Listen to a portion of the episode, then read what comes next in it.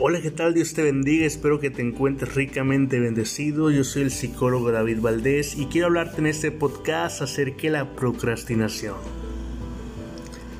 Vivimos en una época donde al pasar los días, las horas y los minutos cada vez son más presurosos Asimismo, los enfoques de la globalización y el posmodernismo cada vez más y más van tomando auge, siendo así que el tiempo equivalga a dinero. Y mientras unos luchan por sus objetivos, otros tratan de evitar una situación o responsabilidad, en lugar de hacer un esfuerzo activo para afrontarla que ha sido llamado procrastinación, fenómeno con consecuencias negativas y muy típico en las sociedades industrializadas, tanto que se le considera un mal moderno. El término procrastinación se ha presentado con frecuencia a lo largo de la historia y se le consideraba como un algo usual en la conducta humana y ya tuvo connotaciones negativas en la revolución industrial. Ferrari y Hemmons puntualizan a este como un patrón de comportamiento que se caracteriza por postergar voluntariamente la realización de responsabilidades que deben ser entregadas en un momento establecido.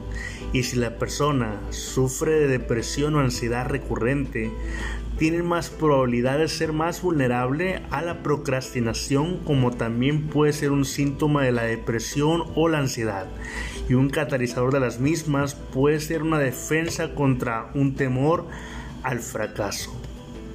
Por lo tanto, procrastinación quiere decir la acción o el hábito de postergar actividades o situaciones que deben de atenderse, sustituyéndolas por otras situaciones más irrelevantes o agradables. El término se aplica comúnmente a la sensación de ansiedad generada ante una tarea pendiente de concluir. Y esa tarea se suele percibir como abrumadora, desafiante, inquietante, peligrosa o inclusive estresante. Quien pospone o procrastina una decisión lo que está presentando en el fondo es una conducta evasiva.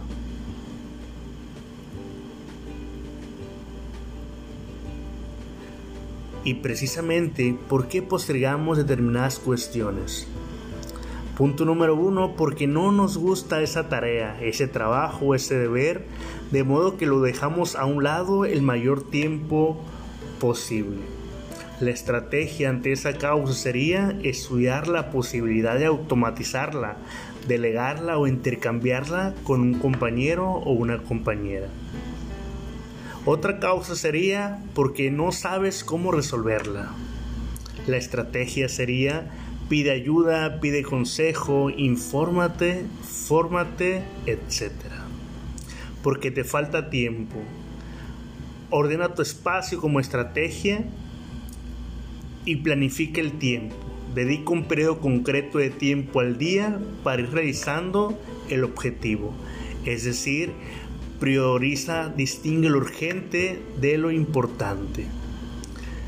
Otra causa también sería porque no sabes si realmente quieres hacer lo que te propusiste. Y como estrategia tenemos, revisa tu objetivo analizando tu situación actual. Si no es prioritario para ti, apártalo definitivamente. Porque tienes un bloqueo y necesitas un impulso para comenzar como estrategia encontramos, tu problema es encontrar el momento para empezar. A nuestro cerebro le cuesta trabajo arrancar. Cuando la magnitud del objetivo te abrume y paralice, divídelo en pequeñas tareas. Divide y vencerás. Porque necesitas tiempo para reflexionar como siguiente causa y la estrategia se trata de una postergación creativa que es apropiada y necesaria, inviertes tiempo para reflexionar antes de comenzar. En algún momento estarás a punto y todo saldrá sin esfuerzo. Por lo tanto, comienza ya. Por lo tanto, hazlo ya. Todo lo que no hagas ahora lo tendrás que hacer más tarde.